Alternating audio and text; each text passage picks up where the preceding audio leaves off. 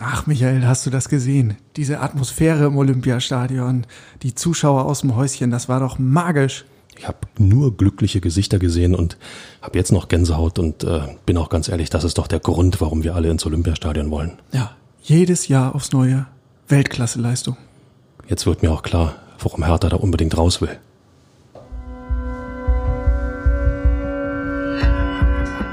Immer härter. Der Podcast der Berliner Morgenpost.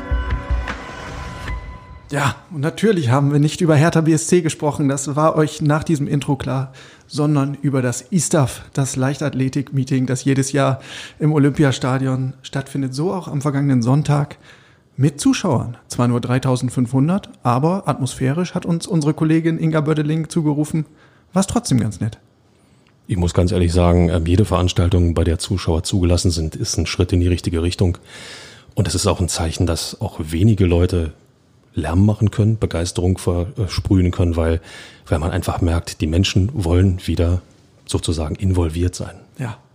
Die Hertha-Fans müssen sich allerdings noch ein wenig gedulden. Jetzt am kommenden Wochenende zum Bundesligastart geht es erstmal nach Bremen. Da wird übrigens vor 8500 Zuschauern gespielt, wie äh, am heutigen Sonntag bekannt gegeben wurde.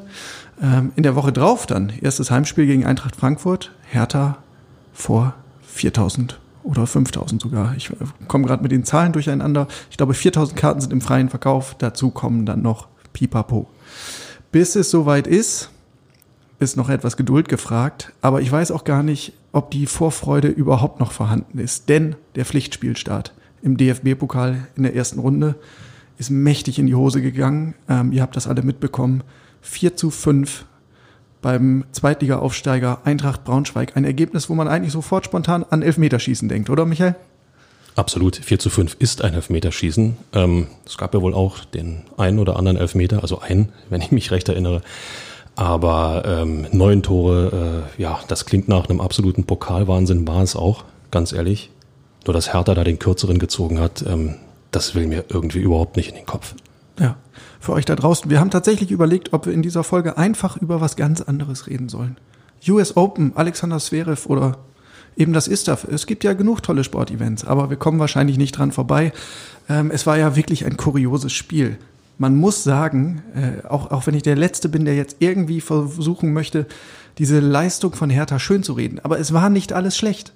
Teilweise war es ansehnliches Position- und Kombinationsspiel. Es gab, glaube ich, 25 Torchancen. Ähm, das ist äh, gerade vor dem Hintergrund, dass es mit dem Tore-Schießen in der Vorbereitung sehr gehapert hat, ähm, doch beachtenswert.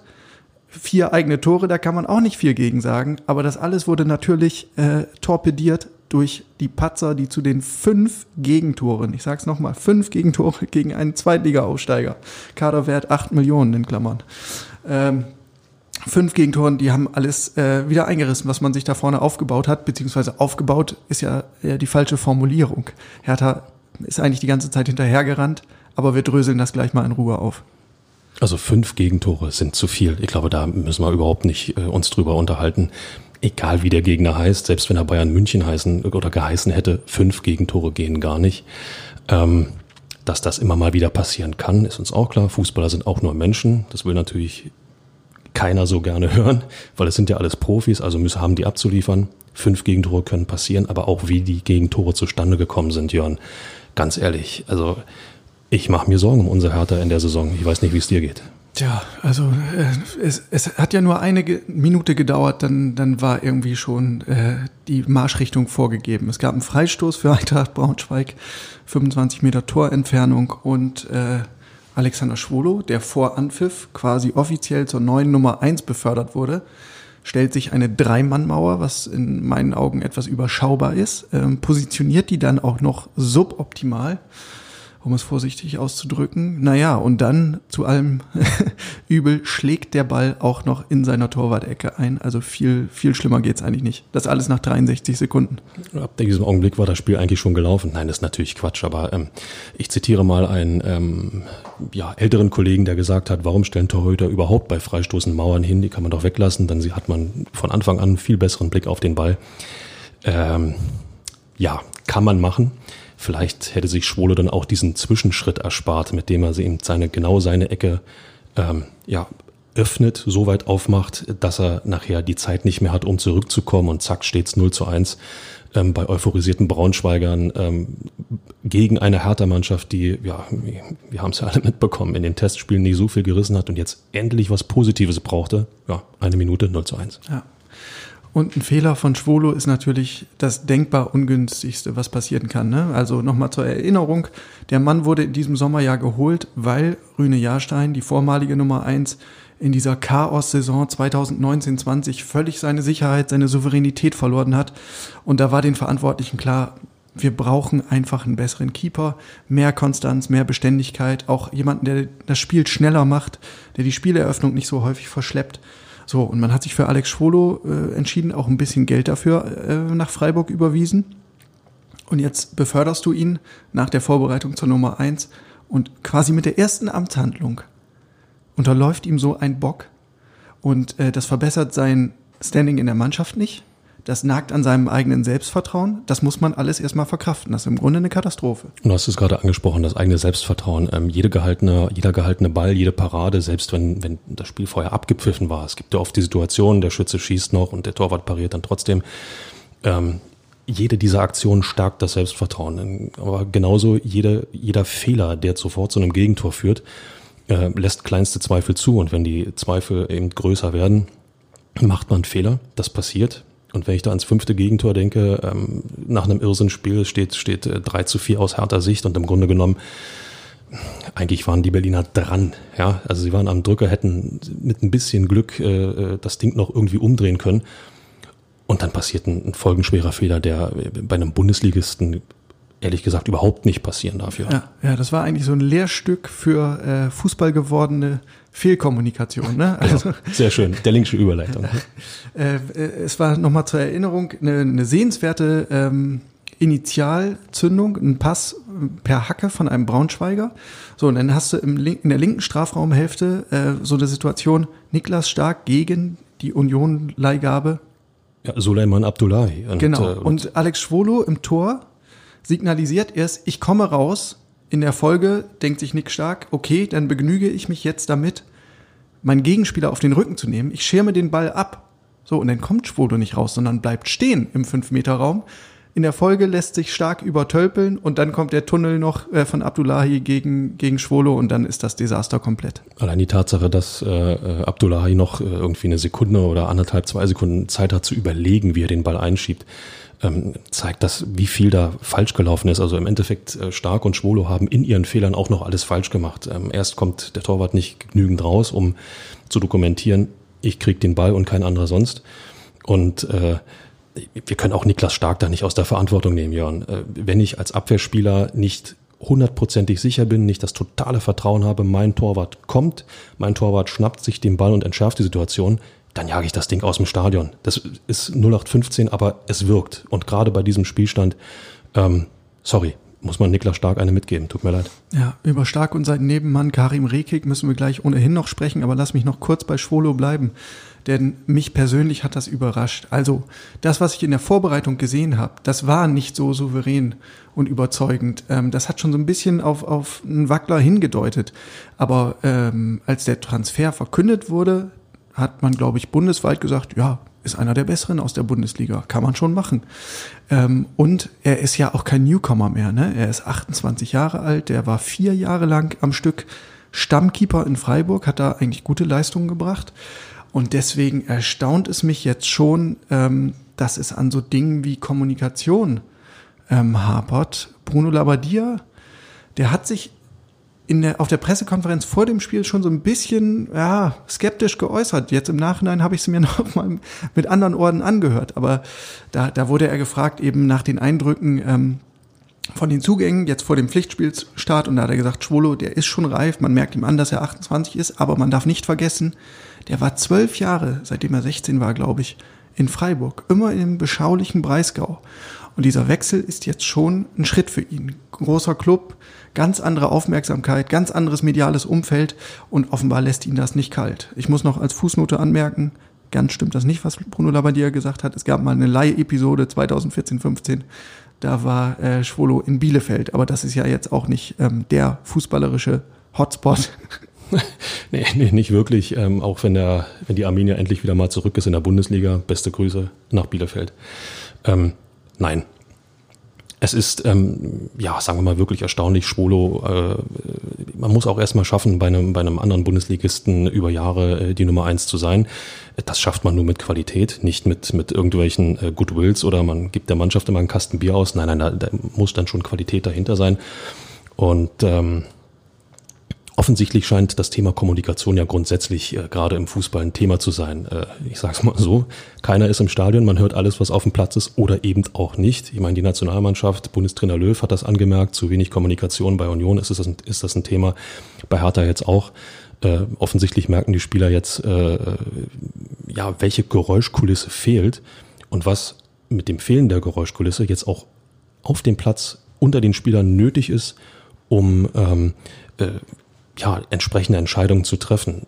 Da haben alle Vereine dran zu arbeiten und äh, was man in Braunschweig gesehen hat, ja, da muss richtig daran arbeiten. War Jens Lehmann eigentlich bei der Torwartverpflichtung involviert? Das ist wiederum eine gute Frage. Ähm, nächste Frage.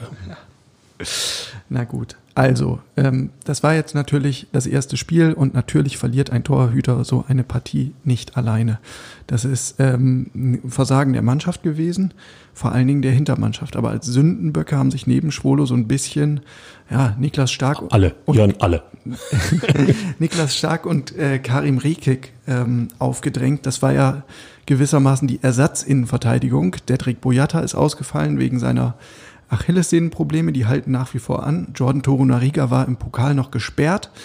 Ähm, so, und dann blieben nur noch Karim Rekik und Niklas Stark. Niklas Stark hatte einen Effekt, Infekt in der Vorwoche, war nicht so ganz fit und hat Labadia gesagt auf der Pressekonferenz, es ist letztendlich egal, wie er sich fühlt, er muss einfach.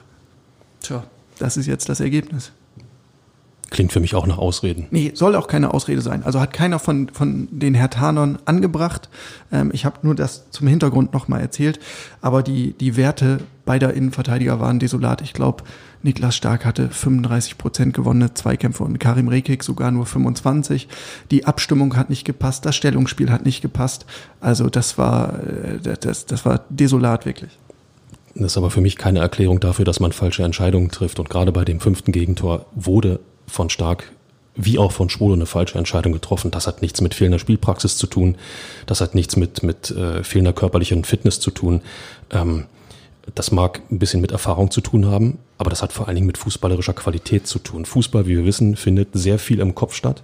Und ähm, ja, da scheint es momentan bei Hertha echt ein bisschen zu hapern. Was ist da schiefgelaufen in der Entwicklung von Niklas Stark? Ein so hoffnungsvolles Talent. Ich glaube, da ist dann mal ein Sonder, ein starker Sonderpodcast nötig, um das mal aufzudröseln. Also äh, liebe Grüße an Niklas Stark. Ähm, ich drücke ihm die Daumen, dass er wieder auf die Beine kommt. Nicht nur für Hertha, auch weil er den Wunsch hat, in der Nationalmannschaft zu spielen, in die Europameisterschaft mitzuspielen. Aber ähm, ich glaube, äh, derzeit waren nie weiter entfernt von einem Nationaltrikot als, als, äh, ja, als heute. Denn rücken wir mal ein Stück weiter nach vorne. Ähm, ein zweiter Zugang, der sein Pflichtspieldebüt gegeben hat, neben Schwolo, war Luka Toussaint. Begeisterung, oder? Ja. ja, du sagst das so. Tatsächlich war ich bis Anpfiff ziemlich begeistert. Ähm, ich hatte das Vergnügen, mit meiner Kollegin Alexandra Großen Interview mit äh, Luka Toussaint zu führen. Absolut lesenswert nebenbei gesagt. Genau, ähm, da die Kollegin Groß des Französischen mächtig ist, konnten wir das Gespräch ähm, in seiner Muttersprache führen und das war, glaube ich, ganz zuträglich. Er hat sehr freimütig erzählt und wirkt tatsächlich sehr, sehr reif, ähm, ist sehr klar im Kopf, äh, sehr fokussiert und ja, äh, das hat eigentlich so den Eindruck nochmal gefestigt, dass das wirklich ein guter Transfer war. Ähm, und tatsächlich zählte er gegen Braunschweig fußballerisch auch zu den Besseren, muss man sagen. Aber. Aber äh, auf der anderen Seite stehen dann natürlich nach wie vor erbarmungslos und gnadenlos diese fünf Gegentore und die konnte auch er nicht verhindern. Ne? Also man, man macht es sich vielleicht manchmal so ein bisschen einfach. Ich habe häufiger gelesen, ja, es fehlt halt der Staubsauger vor der Abwehr. So dieser Typ per Schellbrett. Und der ist Luka Toussaint nun mal nicht. Er spielt gerne auf der Sechs, aber eher vor, nach vorne orientiert, eher so in dieser äh, Spielgestalterposition. Das heißt nicht, dass er nicht auch mal einen Ball erobert oder abgrätscht. Das kann er sogar ziemlich gut. Aber er ist eben in seiner Grundausrichtung mehr in die Offensive gerichtet als Schellbrett zum Beispiel. So, wenn man jetzt aber auf diese fünf Gegentore schaut, dann muss man ja festhalten, drei davon fallen nach Standards. Freistoß nach einer Ecke, ähm, Elfmeter Nachschuss. So, dann hast du das fünfte, ähm, das, das ist denn dieser haarsträubende Patzer von Schwolo und Stark. Und dann bleibt eigentlich nur das vierte Gegentor. Das war so eine Direktabnahme von Kobilanski, ähm, ne, hohe Kopfballablage im 16er. Und das ist vielleicht die einzige Szene, wo man so sagt, ah, da wurde nicht nachgerückt aus, aus dem defensiven Mittelfeld. Ähm, aber insgesamt hat die, hat für mich die Balance nicht so gestimmt. Ja, Bruno Labbadia hat ja auf ein 4-3-3-System gesetzt, auch so ein bisschen aus der Not geboren, weil einige U-Nationalspieler erst kurz vor dem Spiel zurückgekehrt sind von ihren Auswahlteams, Arne Meyer zum Beispiel. So, und dann musste er so, ein so ein, ja, so eine Notvariante wählen im Mittelfeld, ein Dreier-Mittelfeld mit Vladi Darida, Luka Toussaint und äh, Maximilian Mittelstädt. Und gerade Mittelstädt und Toussaint standen sich doch das ein oder andere Mal irgendwie im Weg rum. Also das, das, das hat man gesehen, dass das äh, keine Soll-Variante ist. Aber das, das 4-3-3 ist doch in der Vorbereitung äh, schon ganz gut getestet worden, oder nicht? Korrigiere mich. ja, ich habe es mir auch nochmal angeguckt. Also es, es wurde in der Tat getestet. Einmal. Ja.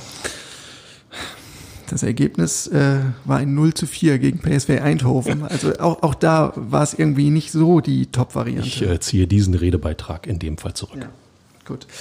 Marschieren wir weiter nach vorne. Was hat Mut gemacht? Ja, vor allen Dingen die Einzelkönner. Dodi Luke Bacchio und Matthäus Kunja. Natürlich wieder mal.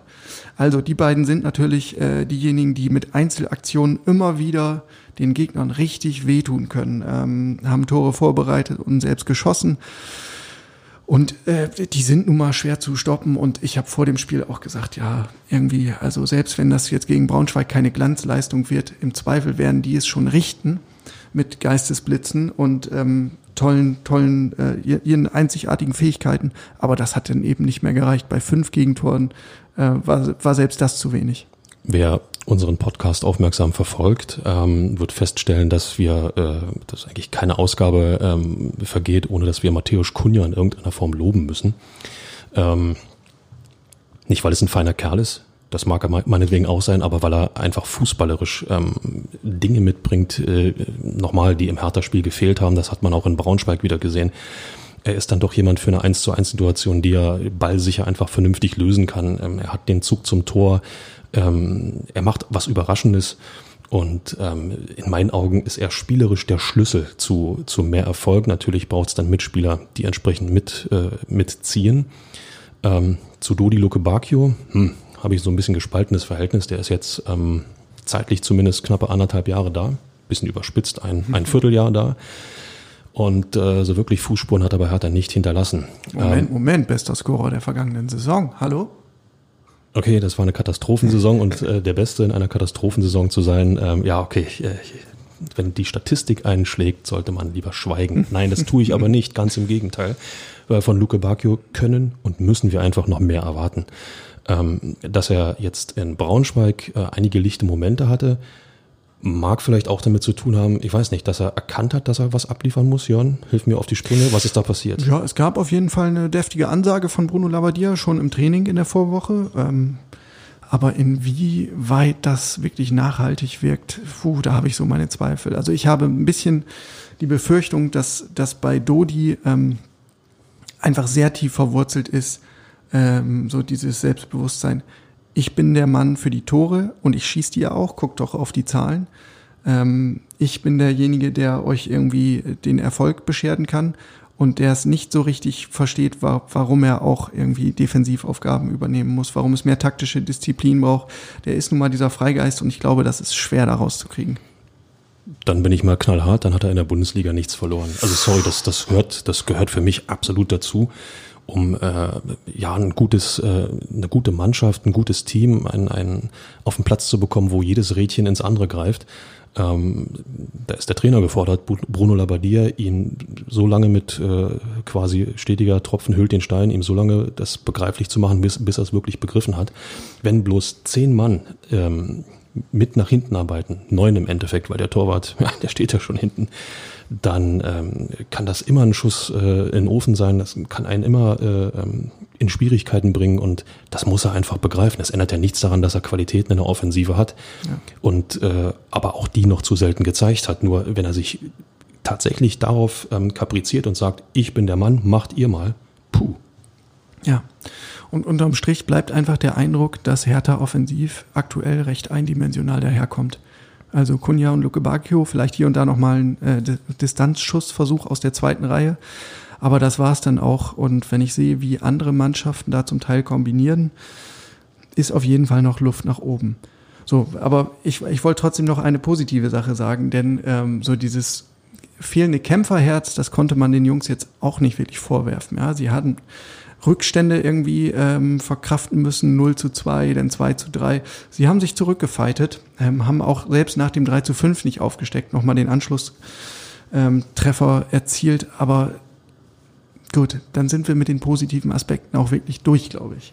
Aber gut, es gibt immerhin welche, ja. Also stell dir vor, sie hätten tatsächlich 0 zu 5 verloren und ähm, dieses Ergebnis wäre dann auch äh, auch noch klare Dokumentation des Spielverlaufs, aber so war es ja nicht. Und man muss ja die positiven Dinge irgendwo suchen, finden und äh, sich daran auch wieder aus dem Schlamassel ziehen. Es nützt nichts, sich auf fünf Gegentore zu kaprizieren, sondern die Moral ist, scheint intakt zu sein. Das heißt, die Mannschaft kann Rückstände wegstecken, ist enorm wichtig, brauchst du einfach.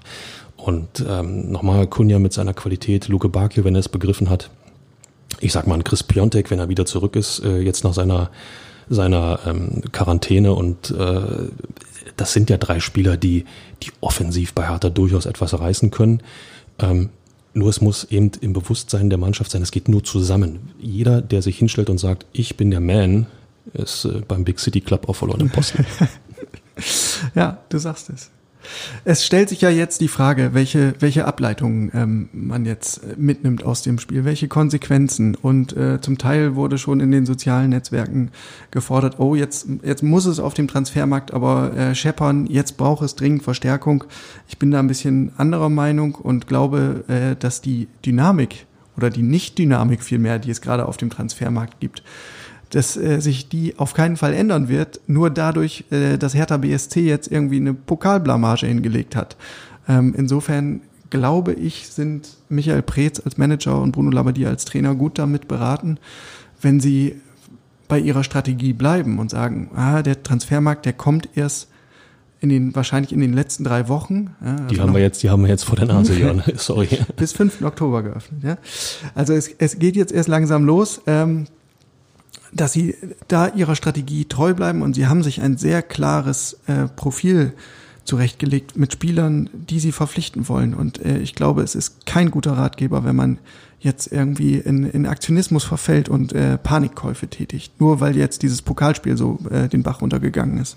Bin ich absolut bei dir. Panikkäufe, blinder Aktionismus ist absoluter Quatsch. Was die Strategie angeht, puh, sagen wir es mal so einmal alle Karten auf den Tisch legen und mal überlegen, ob man nicht doch was ändern kann. Und äh, wenn ich ganz ehrlich bin, Jörn, ich glaube, da ist Veränderungsbedarf nötig. Allein schon durch die äh, finanziellen Möglichkeiten, die sich härter durch die Windhorst-Millionen inzwischen ergeben. Ja. Meinst du nicht? Naja, also da macht Bruno Labbadia ja auch überhaupt gar keinen Hehl draus. Also er, er redet sich ja im Grunde den Mund fusselig und weist immer wieder darauf hin, hey, wir haben so viele Spieler verloren, wir haben unsere Achse verloren ähm, und da wird eigentlich noch jeder mit ins Boot geholt jetzt, der irgendwie vorstellbar ist. Also jetzt inzwischen muss ich immer so ein bisschen schmunzeln. Ibisevic als Kapitän, klar, Schellbrett als äh, Ausputzer im Mittelfeld, der die Fäden zusammenhält. Ähm, Kalu und auch Thomas Kraft als Ersatzkeeper werden da immer wieder genannt. Und ja, die hatten eine Funktion im Team. Und ja, die wären wichtig für die äh, Teamhygiene und das Klima in der Kabine. Aber man muss auch immer berücksichtigen, unter welchen Umständen. Also Ibisevic und Schellbrett, die sind jetzt nochmal groß rausgekommen, als es wirklich um den Abstiegskampf ging. Ja, wenn wir ein Jahr zurückgucken, quasi in die Vorbereitung der Saison 2019-20, da war das Schimpfen quasi äh, nicht zu überhören. Da galten Ibisevic und Schellbrett immer als, also Ibisevic zu langsam, mit dem kann man kein Pressing spielen, längst über seinen Zenit. Schellbrett guter Ausputzer, ja, aber der hat da kein Aufbauspiel oder kein Spielaufbau und ähm, der blockiert im Grunde die spielerische Entwicklung. Ja, und eigentlich war man sich äh, einig, dass das nicht mehr reicht für die Ansprüche, die Hertha BSC verfolgt. Und nur unter dieser Drucksituation, wo es wirklich dann ums sportliche Überleben in Anführungszeichen ging, da haben sie halt mit ihrer Fighter-Mentalität wirklich nochmal viel bewegen können. Das ist für mich aber ehrlich gesagt kein Grund, um an denen bedingungslos festzuhalten und zu sagen, ihr müsst jetzt unbedingt noch ein Jahr dranhängen. Ich wollte dich gerade fragen, ob du jetzt für die Rückkehr kämpfst von Ibisevic und, und Kalu. Ja.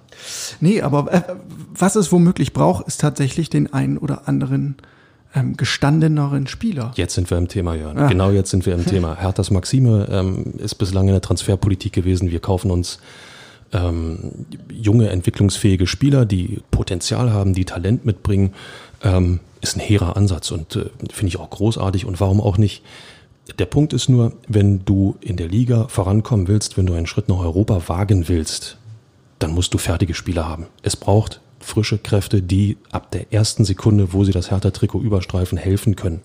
Die sich nicht erst an irgendeine Atmosphäre gewöhnen müssen, an ein anderes Umfeld, an andere Mitspieler, sondern die ab der ersten Sekunde da sind. Ähm, ein Paradebeispiel, äh, wie es ja nicht funktionieren kann, ist Borussia Dortmund. Das ist jetzt sehr hochgegriffen, aber Borussia Dortmund definiert sich seit Jahren, eigentlich seit einem Jahrzehnt genauso, dass junge Spieler gekauft werden, die ein riesiges Entwicklungspotenzial haben, die ähm, unglaublichen Spaß am Fußball zeigen, ähm, die jedoch in den entscheidenden Momenten, dann fehlt die Cleverness, dann fehlt die Erfahrung, dann fehlt, fehlt dieses, dieses Momentum, äh, sagen wir mal, irgendein dreckiges Foul zu begehen. Beispielsweise auf den Ball zu treten, Tempo rauszunehmen. Diese Dinge fehlen, aber genau das macht eine Mannschaft aus, die um Plätze, um Titel und so weiter mitspielen möchte.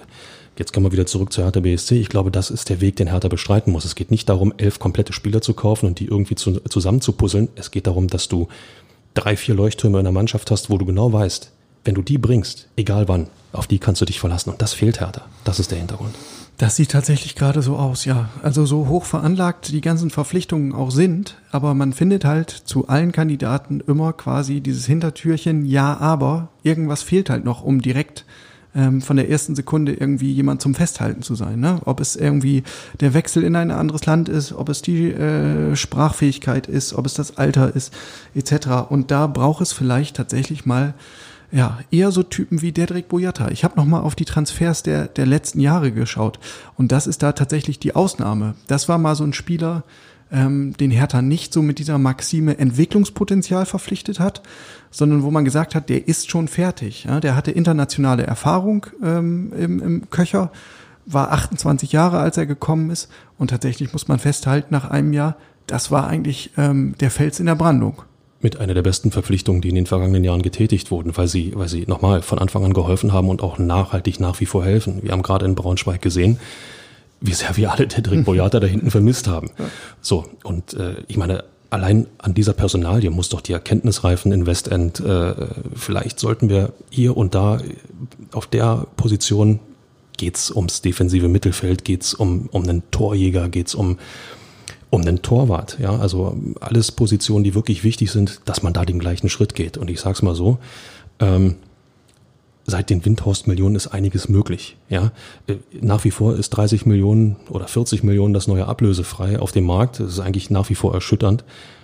Aber du hast nichtsdestotrotz andere Möglichkeiten als vor Windhorst, als vor der Windhorst-Ära. Und ähm, das muss man in, in irgendeiner Form auch nutzen. Und ähm, ja, es sind noch drei Wochen. Aber wir alle wissen, schwupps, drei Wochen sind vorbei und dann, also es, es ja, genau. Und plötzlich ist Weihnachten. Nein, aber es muss, es muss noch etwas passieren. Und ich glaube, ich könnte mir vorstellen, dass, äh, dass wir noch die eine oder andere Überraschung äh, erleben werden. Ja. Zumindest erhoffe ich das. Eine Verstärkung äh, hat sich ja schon angekündigt. Äh, seit Samstagabend geistert ähm, quasi äh, durchs Netz und durch die Medien, ähm, dass John Cordoba, Stürmer vom ersten FC Köln, unmittelbar vor dem Wechsel nach Berlin steht. Ähm, das wird aller Voraussicht nach so kommen. Und der fällt tatsächlich so ein bisschen in dieses Profil, was wir eben skizziert haben. Ne? Also das ist jetzt kein Jungspund, der jetzt irgendwie ähm, aus, einer, aus einer anderen Liga kommt, sondern der ist inzwischen 27 Jahre alt, ist ein äh, wuchtiger Stürmer, ich glaube eins, guter 1,80 oder 1,88 sogar groß ähm, und vor allen Dingen kennt er die Bundesliga bestens. Der war äh, seit 2015 erst beim Mainz unterwegs und dann halt später beim FC. So, und da sollte man eigentlich davon ausgehen, ähm, dass der jetzt nicht so wahnsinnig viel Eingewöhnungszeit braucht. und er kennt das Umfeld äh, oder sagen wir mal ein schwieriges Umfeld. Ich meine, Köln in Köln zu spielen ist auch kein Pappenstiel. In Köln erwartet man äh, als erster deutscher Bundesligameister in irgendeiner Form immer, dass der FC um Titel, um Europacup-Plätze mitspielt. Also mit anderen Worten, zweimal hintereinander verlieren, dann ist da schon äh, Chaos angesagt. Gefühltes Chaos natürlich. Ähm, aber der, der weiß sich in einem, einem schwierigen Umfeld ähm, durchzusetzen und das unter Umständen auch auszublenden. Klingt für mich zumindest nach einer spannenden Personal. Ja. Eine zweite Story vom Transfermarkt ähm, ist so ein bisschen unrühmlich bis unglücklich gelaufen für Hertha BSC. Und zwar hat sich ähm, Robin Koch zu Wort gemeldet, äh, ehemals Vereinskollege von Alexander Schwolo in Freiburg. Der ist ähm, nach England gewechselt in die Premier League zu Leeds United und hat aber ähm, in der Sportbild, glaube ich, erzählt, dass er einen intensiven Austausch mit Bruno Labbadia hatte.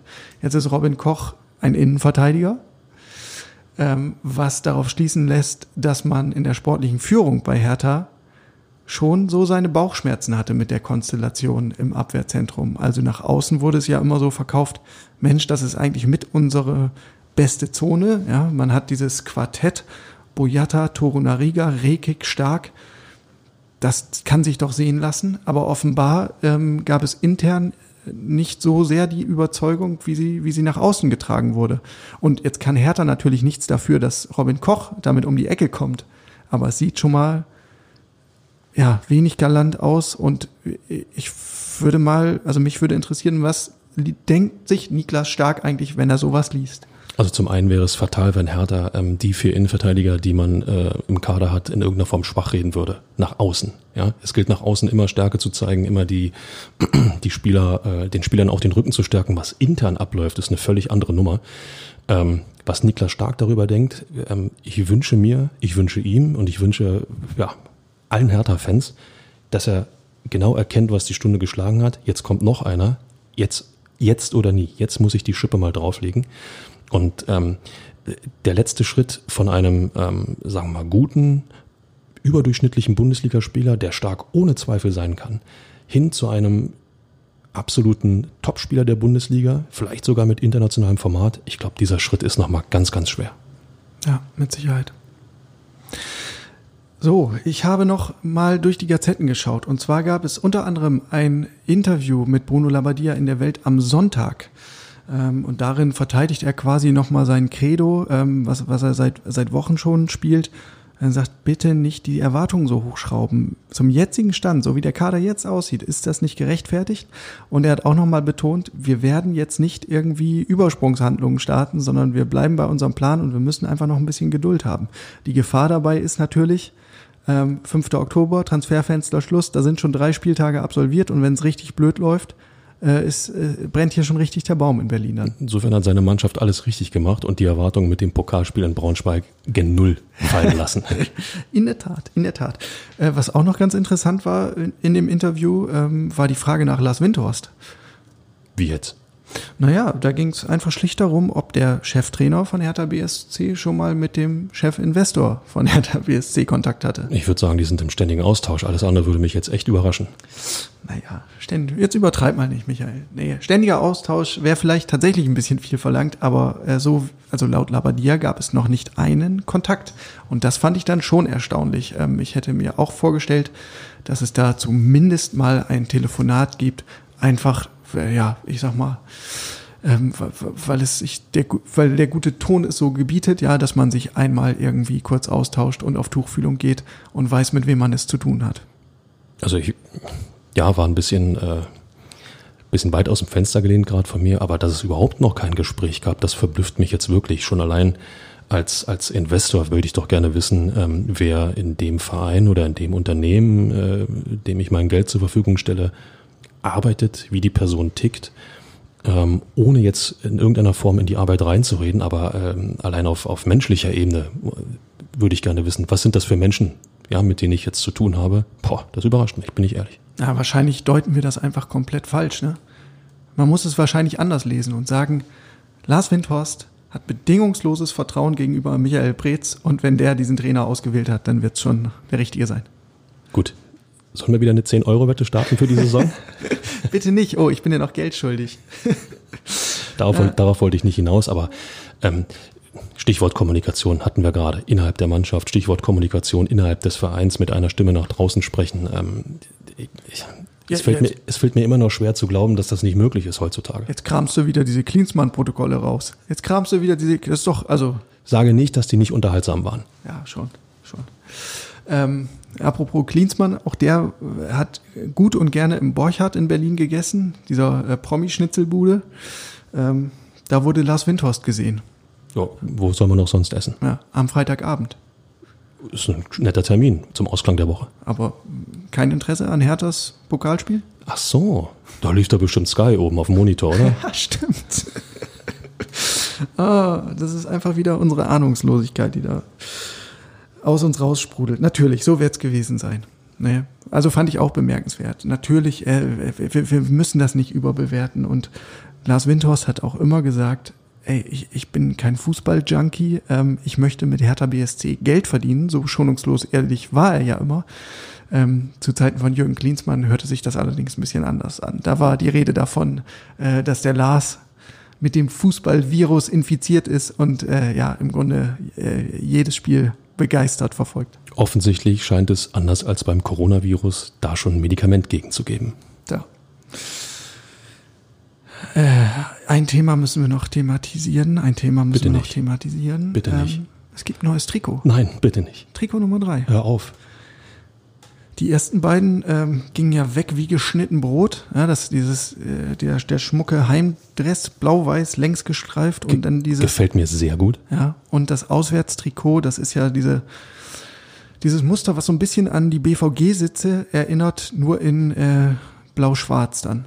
Dokumentiert, dass Hertha ein Verein für die Öffentlichkeit sein möchte. So und das Ausweichtrikot wurde jetzt zum Pokalspiel präsentiert und hat ein Logo auf der Brust. Nämlich? Kein Sponsorenlogo, das steht noch fest. Nein, So. es ist, also, das Trikot knallrot, ja, äh, Berliner Stadtfarben, ähm, gab es in der Vergangenheit schon häufiger, äh, sehr schlicht designt und dann ist vorläufig darauf zu sehen, ein weißer Berliner Bär und die drei Buchstaben BLN.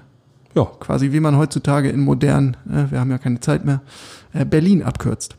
ja, macht durchaus Sinn, wenn man on air sein will. Ähm, die Farbe Rot lässt mich fassungslos zurück. Die wissen aber schon, dass in Köpenick da ein anderer Verein in Rot spielt, ja? Ja, aber die haben ja ihre Ausweichtrikots in blau-schwarz, glaube ich. Ja, aber nicht in diesem kräftigen Hertha-Blau, sondern das Blau ist schon sehr dezent. Ja.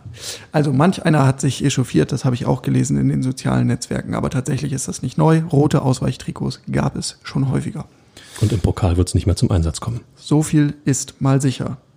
So, und damit machen wir den Schwenk galant weg vom Pokal und rühren nicht mehr in dieser Pokalpleite weiter rum, sondern blicken auf den Ligastart am kommenden Son Sonnabend, 15.30 Uhr im Weserstadion beim SV Werder. Ich bitte dich, leichter kann es nicht sein. Bremen letztes Jahr nur mit Ach und Krach, mit Glück in der Relegation in der Liga geblieben. Eigentlich ein gefühlter Zweitligist. Finde ich, ist ein Auftakt, ja, du lachst, ist ein Auftaktprogramm, was man sich wünschen kann. Ja, einerseits.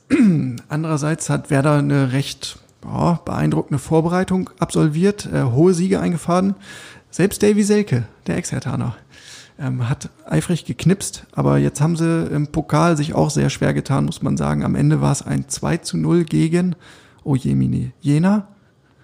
Genauso ist es. Jena war es. Ähm, und das der zweite Treffer, der fiel erst zwei Minuten vor Schluss. Die erste Halbzeit war mehr oder weniger desolat. Also das war kein Auftritt, ähm, der jetzt irgendwie Angst und Bange macht. Trotzdem ähm, glaube ich, wird's ein hartes Stück Arbeit. Ohne Zweifel. Das sollte jetzt auch nicht despektierlich klingen von mir. Ähm, ganz im Gegenteil. Man muss jeden Gegner ernst nehmen. Hertha BSC in dieser Verfassung sollte gefälligst jeden Gegner ernst nehmen. Ich glaube auch, dass Bruno Labbadia den Jungs das gnadenlos einimpfen wird. Wer hier anfängt, einen Schlendrian reinkommen zu lassen, Schludrigkeit oder auch nur ein Mühe an der beliebten, berühmten Berliner Arroganz dokumentiert, der kriegt ein echtes Problem. Aber nichtsdestotrotz, ähm, Werder Bremen zum Auftakt ist sicherlich äh, ja, besser als Bayern München, Borussia Dortmund oder wie unsere Champions League-Teilnehmer alle heißen. Insofern ähm, kann ich mir schon vorstellen, dass da vielleicht die berühmte Trotzreaktion kommt. Naja, warten wir es mal ab. Das, das alte Hertha-Motto war ja eigentlich äh, gegen die Großen immer gut aussehen und gegen die vermeintlich Schlagbaren dann patzen. Ne? Du wirst deinem Image wieder treu als Bad Guy. Nee, ich nee, merke nee. das schon. Es, soll- es soll schon noch mit einem Mutmacher rausgehen. Ja, sehr gut. Jordan Torunariga wird aller Voraussicht nach wieder dabei sein. Er ist in der Liga anders als im Pokal nicht gesperrt. Und auch Chris Piontek steht wieder zur Verfügung. Dessen Quarantänezeit ist nämlich abgelaufen. Das sind schon mal zwei Protagonisten, die der Mannschaft helfen sollten. Siehst du, Jörn, geht doch. Ne? Wenn man sich anstrengt ein bisschen. Damit war's das denn für diese Runde. Wir melden uns wieder am kommenden Montag, am 21. September, dann nach dem ersten Spieltag. Bleibt gesund, bleibt sauber, kommt gut durch die Woche und ich gebe ab ans Schlusswort und Michael Färber. Ciao. Die Nachspielzeit beträgt eine Minute. Zeit ist Geld. Und da man als Hertha-Fan ja nun etwas mehr Zeit hat wegen der wegfallenden Pokaltermine, kommen hier ein paar Bücherempfehlungen, für die man ruhig gutes Geld ausgeben darf. Los geht's mit einem Klassiker. In Westend nichts Neues. Erzählt wird die Geschichte des jungen Lars, der heroisch den Kampf für eine bessere Härte aufnimmt und am Ende doch desillusioniert die Aussichtslosigkeit des Unternehmens erkennen muss. Ergreifend. Wer es zeitgenössischer mag, dem ist Herr Lehmann empfohlen. In diesem Roman wird das eigentlich bodenständige Leben des Hauptcharakters als pure Selbsttäuschung entlarvt. Ihre Planlosigkeit offenbart die Romanfigur mit dem Satz Ich gehe erst einmal los, der Rest wird sich schon irgendwie ergeben. Durchaus unterhaltsam. Eher sozialkritisch gibt sich das biografische Werk Wir Kinder vom Bahnhof Olympiastadion, welches schonungslos und offen das Leben junger Fußballabhängiger beschreibt, die nach einem hoffnungsvollen Rausch einen doch eher kalten Entzug erleiden. Wirklich mitreißend und allen Science-Fiction-Freunden sei dieses Epos empfohlen. 2020 Odyssee im Strafraum. Beschrieben wird der Werdegang zweier Defensivspezialisten, denen auf ihrer Reise durch das blau-weiße Universum ein unbekanntes, kugelrundes Objekt begegnet. Diese Parabel auf die Weiterentwicklung der gesamten kickenden Spezies lässt viel Raum für Spekulation, vor allem für den Gegner. Ein Meisterwerk. Ich denke, da ist für jeden etwas dabei. Der Immer härter Podcast wünscht viel Freude beim Lesen.